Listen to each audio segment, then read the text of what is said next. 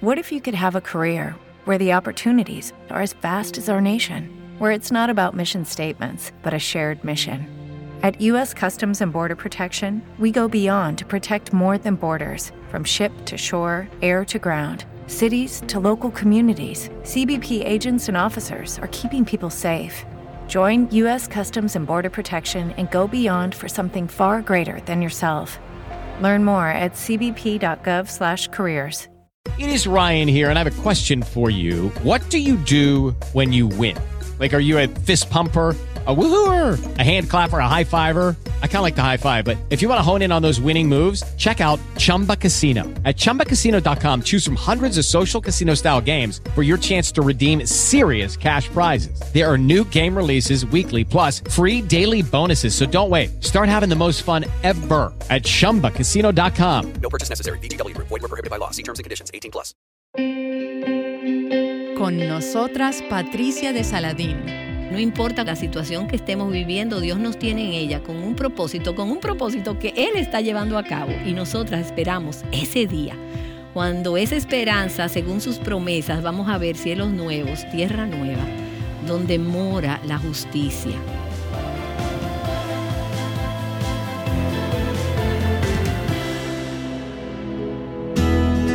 Estás escuchando a Viva Nuestros Corazones con Patricia de Saladín.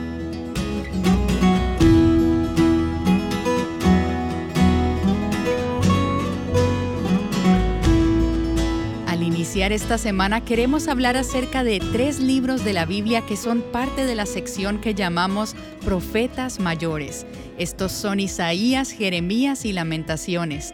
Estarás escuchando una serie de conversaciones que acompañan nuestro reto Mujer Verdadera 365. Entérate de los detalles de este reto y encuentra los episodios relacionados a este en nuestro sitio web avivanuestroscorazones.com. Y recuerda que la lectura para hoy es Isaías capítulos 64 al 66. Aquí están Patricia de Saladín y Yamel de Jaramillo con nosotras. Este domingo, mientras adorábamos en la iglesia, cantamos el himno por fe de los Getty que me encanta. Y hay unas líneas que dicen, por fe profetas hablaron fiel.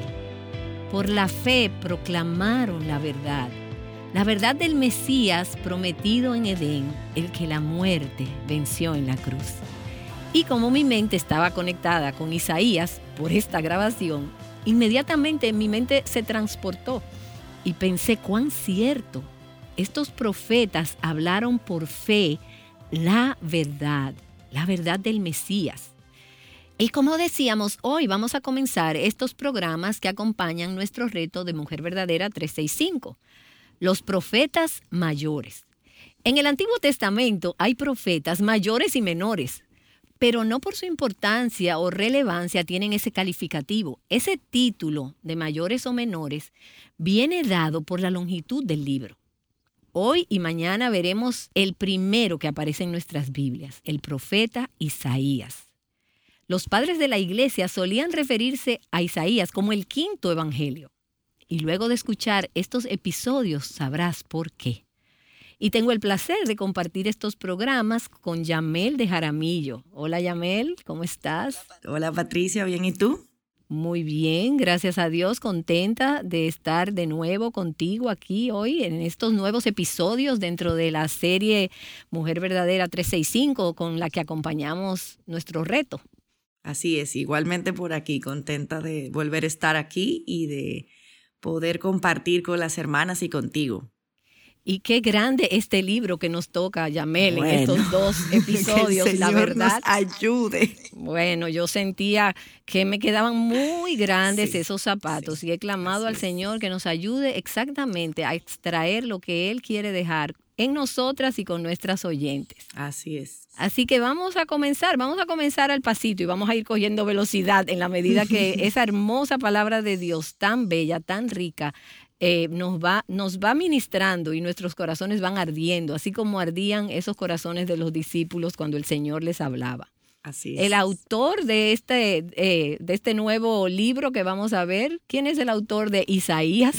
Bueno, el mismo. Isaías, tú sabes, Patricia, que mientras te escuchaba hablar, eh, dar esa introducción sobre los profetas y lo que hacían. a mí me encanta sobre todo Isaías, porque lo primero que vemos es que su nombre significa Jehová salva.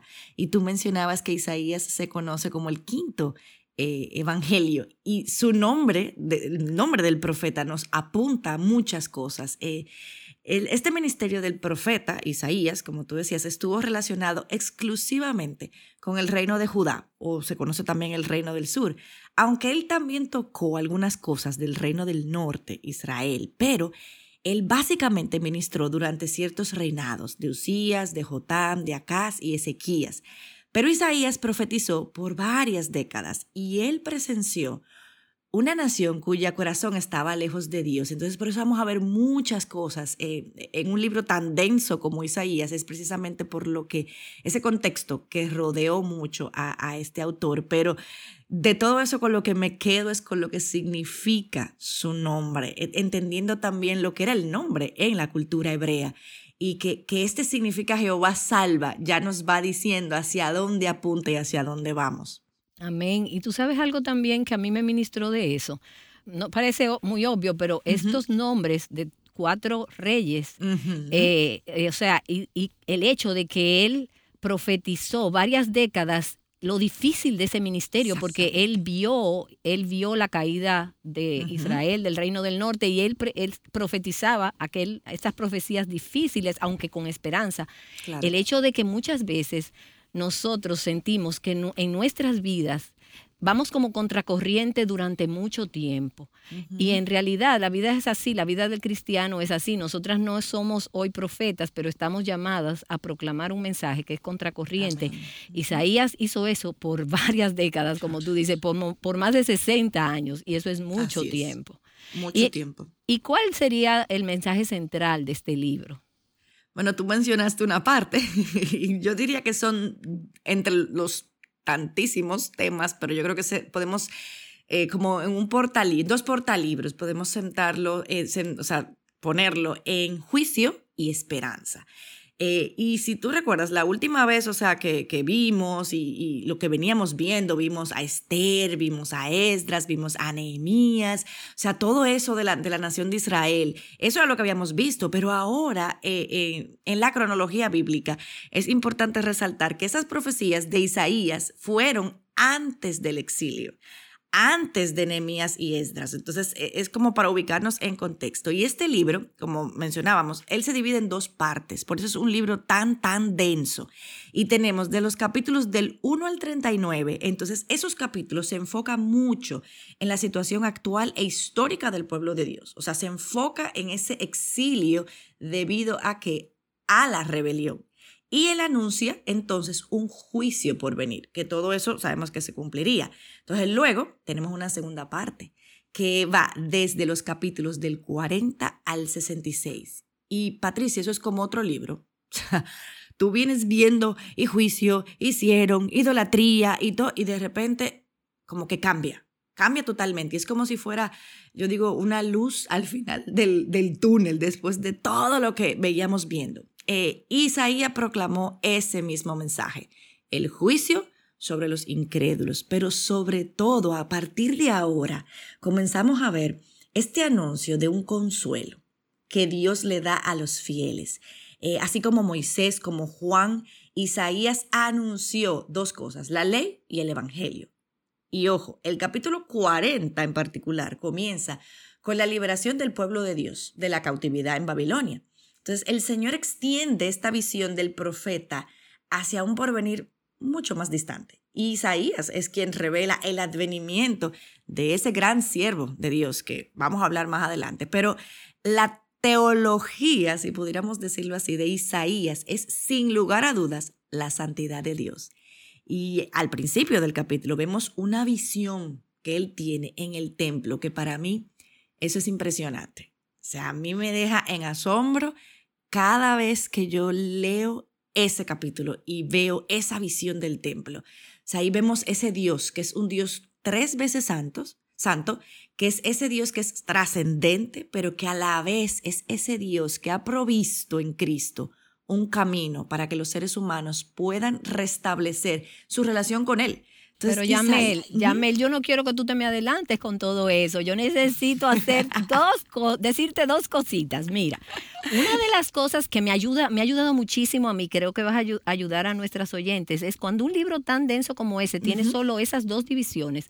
Fíjate la correlación que hay con la Biblia en general. 66 libros, la Biblia tiene 66 libros también. El Antiguo Testamento, 39. El Nuevo Testamento, 27. Eso va a hacer que a mí nunca se me olvide esa división. O sea, hasta el capítulo 39 es uno, del 40 en adelante es otro. Y también yo quería recomendar una serie que tiene a viva nuestros corazones de Isaías 40 que fue con la serie que nosotros arrancamos este ministerio, siempre va a ser muy especial para nosotras, que se titula He aquí tu Dios. Y es basada en Isaías 40. Y este tema de la visión y del capítulo 6, yo quiero guardarlo porque yo quiero que más adelante, cuando ya estemos más cerca del final, abramos ese texto y vayamos sobre algunas partes y hagamos algo devocional entre nosotras, entre tú y yo y con nuestras oyentes, donde ese, ese pasaje cobre todavía más luz. Eh, pero Yamel, ¿cómo vemos aquí en Isaías, insertada entonces dentro de la historia de la redención como un todo. Tú sabes que hay un versículo en el capítulo 46 que dice, escúchenme ustedes, duros de corazón, que están lejos de la justicia. Yo acerco mi justicia, no está lejos, y mi salvación no tardará. Pondré salvación en Sión y para Israel será mi gloria. Dios es un Dios de propósito y yo creo que, que cada una de nosotras eh, podemos dar fe de eso. Y estamos nosotras en el lugar que Dios ha dispuesto para nosotras, pero el poder en última instancia viene de Dios y Él es quien cumplirá sus propósitos. Dios sigue apuntando a una redención, a una salvación por venir desde el capítulo 3 de Génesis y lo seguimos viendo aquí y vamos por Isaías, siempre hemos visto ese plan de Dios desde el principio y vemos cómo a pesar de la idolatría del pueblo, eh, luego del exilio y todo lo que hemos visto que Israel ha pasado, tribulaciones, liberaciones, guerras, destrucción, cautividad, todo, todo eso, pero sin embargo, lo que se ha mantenido siempre, siempre constante es esa visión de ese porvenir, que está un poquito distante, pero siempre viene. O sea, Dios ha sido un Dios que ha dado de principio a fin, Él ha orquestado, Él ha llevado a cabo su plan de salvación. ¿Para qué? Para que tú, o sea, hoy tú y yo y todas nuestras hermanas al igual que como dice el, el, capítulo 54, podamos gritar de júbilo, que prorrumpamos en gritos. ¿Por qué? Porque hemos sido liberadas. Y de eso se trata este libro en particular, o sea, de que Israel, y eso es lo que dice, ya Israel no sería más humillada ni avergonzada, no va a tener agravio. Esa promesa también nosotras ya no vamos a ser ni humilladas ni avergonzadas, ya no hay agravio. Esa promesa del gozo por venir, o sea, todo eso ya no vamos a recordarnos del pasado. Y apunta que lo vamos viendo totalmente hasta llegar a Apocalipsis, o sea, es, desde el principio hasta el fin. De esa misma forma, yo creo que cuando nosotros venimos a los pies de Cristo, a los pies de la cruz, y nosotros conocemos el Evangelio de Salvación, esas son las buenas nuevas que se anunciaron desde el principio, desde Génesis 3, desde allá vienen esas buenas nuevas. O sea, sí, hubo esa separación, evidentemente, entre la relación de Dios y el hombre, pero como él dice, por un breve momento te abandoné, pero con gran compasión te recogeré. En un, en un momento de ira escondí mi rostro de ti por un momento, pero con misericordia eterna tendré compasión de ti. Dice el Señor, tu redentor. Ese es, eh, ahí es donde yo veo esa, ese plan de Dios desde el principio. Y en Isaías eso se pone como a colores para nosotros, porque es maravilloso ver cómo las profecías se cumplen. O sea, Isaías fue un profeta que todo lo que dijo se cumplió.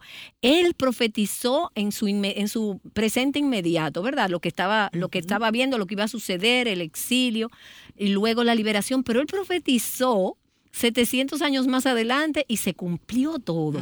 700 y pico de años más adelante, toda esa belleza de ese vástago de Isaí que vamos a seguir viendo, ¿verdad? Pero él todo lo que él profetizó para los tiempos. Entonces, si todo se fue cumpliendo y él es un profeta verdadero, un profeta de Dios, nosotras podemos ver que ese futuro, esa esperanza, va a seguir así porque podemos decir confiadamente que no importa, como tú decías, la situación que estemos viviendo, Dios nos tiene en ella con un propósito, con un propósito que Él está llevando a cabo y nosotras esperamos ese día. Cuando esa esperanza, según sus promesas, vamos a ver cielos nuevos, tierra nueva, donde mora la justicia. Y, bastante relacionado a esta pregunta, pero ¿cómo encaja dentro del contexto general del plan de Dios y la historia que hemos, porque parte de lo que hemos visto es no solamente que estamos viendo a Jesús en las todas las escrituras, sino que estamos viendo que la Biblia es un solo libro, una sola historia. ¿Cómo encaja? Así como tú dices que es una sola historia, yo pienso que las escrituras lo que, lo que deben llevarnos a hacer es enfocarnos en el carácter maravilloso de nuestro Dios. Y si algo tiene este libro de Isaías es precisamente que apunta a eso. Y aquí encontramos muchos, Patricia, de los nombres que describen ese carácter de nuestro Dios. O sea, vemos frases que se utilizan muchísimo. La frase yo soy, que en el hebreo se refiere a yo soy el que soy. Y yo creo que si lo pudiéramos traducir es como, yo soy Dios y no hay otro. Eh, la divinidad soy yo y nadie puede compararse conmigo. O sea, es ese Dios que te deja en asombro. Y eso es muchas de las cosas que encontramos aquí en el libro de, de, Isaías. O sea, Dios es el mismo ayer, hoy, siempre. Dios no cambia, sus promesas se mantienen. O sea, y lo que Él ha venido diciendo desde ese momento en que Él eh, dijo las primeras palabras eh, eh, que cuando abrimos la Biblia, es ese mismo Dios, Él no cambia y sigue apuntando siempre a eso. Van a cambiar quizás las personas, los, actores, por decir así, los personajes que vemos, las personas dentro de, de diversas situaciones, pero es la misma historia, no cambia. Dios es el mismo. Yo creo que eso es algo que se ve en más detalles en este libro de Isaías, o sea, se cumplen sus promesas quizás lentas para el pueblo de Israel, que tuvo como que esperar mucho, pero su plan se va a llevar a cabo, pero es eso, ese carácter de Dios que tenemos que ver eh, en todo su esplendor, como te digo, yo lo veo más que nada aquí en el libro de, de, Isaías. Es una, es una belleza y eso me va a dar pie para lo que te decía, que quiero que vayamos a Isaías 6, pero me encantan los diferentes nombres que aparecen en, en, esos versículos, el Señor,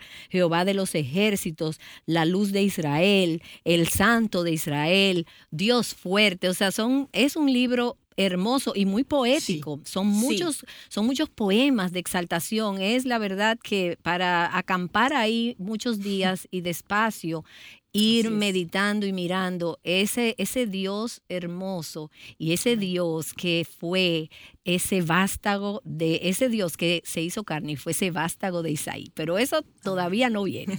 Vamos ahora, vamos, yo quiero que vayamos eh, a ese pasaje clave del libro de Isaías que se encuentra en Isaías 6, en los versículos del 1 al 5. Y yo voy a, yo lo tengo aquí, yo voy a leer. Dice, en el año de la muerte del rey Usías, vi yo al Señor sentado sobre un trono alto y sublime, y la orla de su manto llenaba el templo. Por encima de él había serafines, cada uno tenía seis alas, con dos cubrían sus rostros, con dos cubrían sus pies, y con dos volaban. Y el uno al otro daba voces diciendo, Santo, Santo, Santo, es el Señor de los ejércitos. Llena está toda la tierra de su gloria. Y se estremecieron los cimientos de los umbrales a la voz del que clamaba, y la casa se llenó de humo. Y lo que yo quiero resaltar, y me gustaría oír lo que tú me dices, es que señalan esa muerte del rey Usías, que había sido rey durante muchos años, cincuenta y pico de años me parece. Pero Isaías dice, mira, este fue un, rey de mucho tiempo. Y después Isaías menciona a los asirios con su rey, a los babilonios con sus reyes y los medopersas. Pero es como que Isaías dice, es que yo vi al rey de reyes. Yo vi al Señor de los señores. Yo vi uno, uno sentado en un trono que era alto y sublime, dando esa imagen de que estaba por encima, ese rey supremo, soberano del universo, que controla la historia, el futuro, a su pueblo, que controla a las demás naciones. Y a mí me llena de, llena de ardor mi alma, porque nosotras hoy tenemos el privilegio de ser hijas de ese Dios y podemos llamar a ese Dios Padre nuestro. Dios sigue siendo, como tú decías, Él mismo. Y fíjate que los serafines se cubrían, se cubrían los rostros, se cubrían los pies y, hacen esa declaración, Yamel. Santo, santo, santo, que ha sido objeto de himnos hermosos que, se componen de la santidad de Dios. Toda la tierra está llena de su gloria. Amén, amén. Y, sabes que, Patricia, perdón que te interrumpa, y que también eh, esa imagen que Isaías está viendo, también lo lleva a entender una su verdadera realidad, que es la misma realidad nuestra ante un Dios santo. Y fíjate que él exclama y dice, ay de mí, perdido estoy, arruinado, estoy muerto, soy pecador, un hombre de labios inmundos. Así y, es. y yo creo que eso es también algo que debe producir en nosotros cuando pensamos en la santidad de Dios. O sea, que, que eso nos lleva a nosotros a, que, a ver nuestra injusticia, a confesar nuestra condición en arrepentimiento. Eh, y, pienso que, que, el libro apunta, o sea, porque fíjate que, que, lo vemos desde el capítulo 6, entonces, digamos, desde el principio prácticamente del libro. Y, y entonces eh, comienza a apuntarnos a, bueno, sí, Dios va a exigir de nosotros, o sea, es obediencia de parte de su pueblo y, y a vivir una vida acorde a. O sea, Dios no pasa por alto el pecado ni lo justifica, pero nos llama al arrepentimiento y apunta al Mesías prometido, quien podrá poner fin a esa separación entre Dios y el hombre. Y fíjate que, que uno de los serafines viene y pasa un carbón encendido en la boca de, Isaías, porque fíjate lo que dice, un hombre de labios inmundos. Él, digamos, purifica en un sentido al, al, al, profeta, porque ahí es donde entonces Dios pues lo, lo llama y todo, pero, pero me encanta esa simbología que se ve ahí, porque es que Isaías, como tú decías, él tenía sus ojos, bueno, en el rey, ay, el rey, el rey. O sea, tú no te estás dando cuenta que el verdadero rey es este que está aquí sentado en el trono y a veces nosotros miramos nuestro alrededor y el mundo y los gobernantes y, y, nos, todo lo que, lo que nos puede agobiar y se nos olvida quién es el que está sentado en el trono y quién es realmente ese alto y sublime que gobierna todo lo que sucede en su mundo. Amén. Y eso es el Evangelio, ahí a inicios del libro de Isaías. ¿Cómo comienza el Evangelio? Nosotros tenemos una visión correcta de quién es Dios. O sea, nosotros vemos a ese Dios, Rey del universo, eterno, que va a reinar por los siglos de los siglos, pero también al ver esa santidad de Dios, tenemos entonces la visión de nosotras mismas que somos inmundas, que estamos, como tú decías, bajo el juicio de Dios, ciegos espiritualmente, sin esperanza, sin Dios en el mundo. Pero entonces la vemos también la gracia de Dios en ese serafín que vino volando con un carbón encendido, tomado de las tenazas, con unas tenazas del altar. O sea, ¿quién es que nos limpia? ¿Quién es que nos purifica? No nosotras mismas, es ese Dios que es tres veces santo, que tiene un remanente fiel, que tocó, dice, dice Isaías, y él tocó mi boca y, me, y dijo, he aquí, esto ha tocado tus labios, es quitada tu iniquidad y perdonado tu pecado. Y como veíamos en ese Salmo 32 que mencionábamos, Cuán bienaventurado es el hombre, cuán bienaventurada la mujer cuyo pecado ha sido perdonado y cubierto su pecado. Y me encanta, Yamel, que entonces la respuesta de Isaías, ok, eh, ¿cuál es la respuesta del profeta una vez que su pecado ha sido cubierto, su pecado ha sido perdonado? He aquí, Señor, yo estoy aquí, envíame a mí. Porque primero él se sentía, ¿verdad? Él se sentía muerto. Pero luego muerto por ver su condición, ¿verdad? Delante de la santidad de Dios. Pero luego que es quitada su culpa y cubierto su pecado, era como, me recuerda otra vez, como veíamos en los salmos, que David decía, ahora yo voy a anunciar en la congregación de ti, Señor, de tus poderosas obras, porque he sido perdonado. Y él le dice, el Señor pregunta, ¿a quién enviaré? ¿Y quién irá por nosotros? Entonces respondí, heme aquí, Señor, envíame a mí. Y ahí él, él entra a esa situación de profeta, ¿verdad? Hacer esas predicciones que iban a ser muy duras, muy difíciles, como mencionábamos, del que duró tantos años. Y yo lo veo en una comparación cuando la salvación llega a nosotras, el remanente fiel hoy en día, la iglesia, pero a cada una de nosotras en particular. El Señor nos deja verlo a Él. El Señor nos deja vernos a nosotras mismas. Wow, yo soy pecadora, yo soy inmunda. Y nuestra percepción nuestro pecado aún crece mientras vamos caminando en santidad. Pero qué glorioso. Entendemos que Él ha perdonado nuestra iniquidad, Él ha cubierto nuestro pecado con ese, con ese vástago de Isaí, con ese siervo que vamos a ver más adelante. Y entonces nosotras ahora podemos caminar en esas buenas obras, en ese llamado que Dios tiene, como tú decías, para cada una de nosotras con un propósito en particular. Y qué glorioso es ver ese evangelio, ese Dios de gracia, ese Dios soberano, grande, santo, pero que se extiende su gracia para pecadores, para pecadores que Él mismo ha redimido y a quienes Él mismo les ofreció su perdón. Y aún vemos todo esto citado en el Nuevo Testamento por el apóstol Pablo en el libro de Romanos. Y para mí ha sido maravilloso, de verdad. Yo decía, wow, Señor, haz que mientras vemos estas cosas, nuestros corazones ardan, como los de esos discípulos cuando el Señor les exponía cómo hablaba toda la escritura acerca de Él, cuando Él dice los profetas y los salmos, pues aquí tenemos a los profetas hablando de ese Salvador, de ese Dios grande, pero también ese Dios cercano que nos, nos muestra nuestro pecado, tiene esa misericordia y nos perdona, siendo Él tan santo, santo, santo. Es la única manera que podemos estar delante de Él.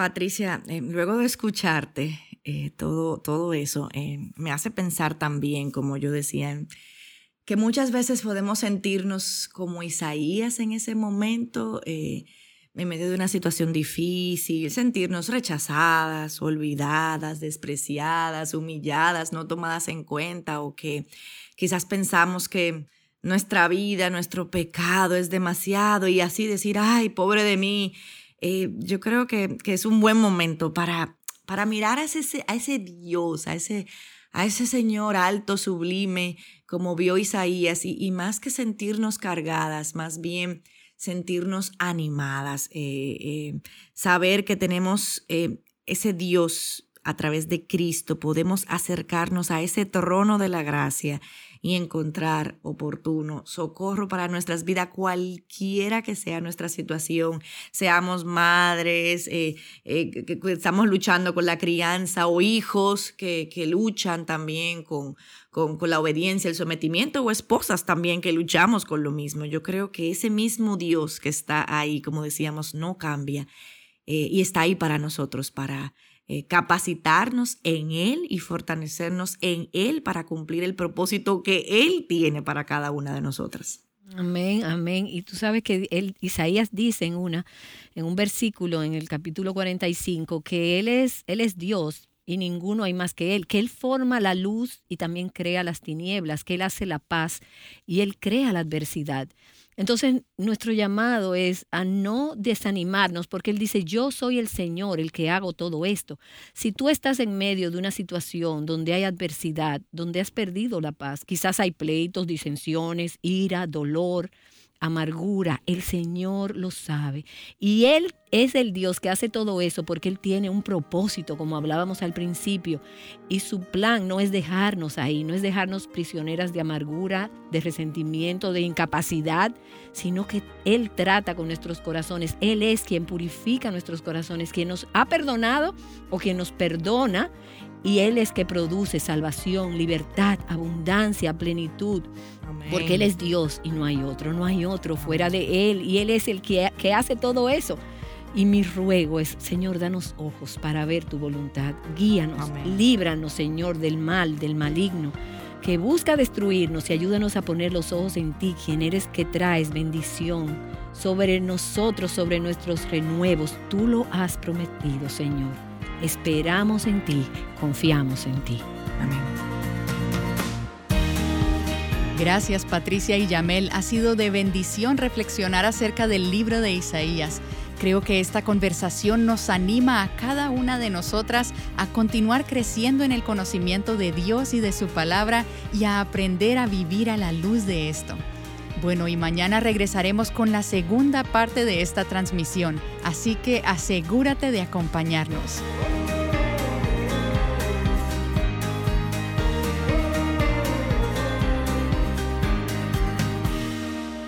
Escudriñando la escritura juntas, aviva nuestros corazones es un ministerio de alcance de Revive Our Hearts. Lucky Land Casino asking people what's the weirdest place you've gotten lucky? Lucky? In line at the deli, I guess? Aha, in my dentist's office.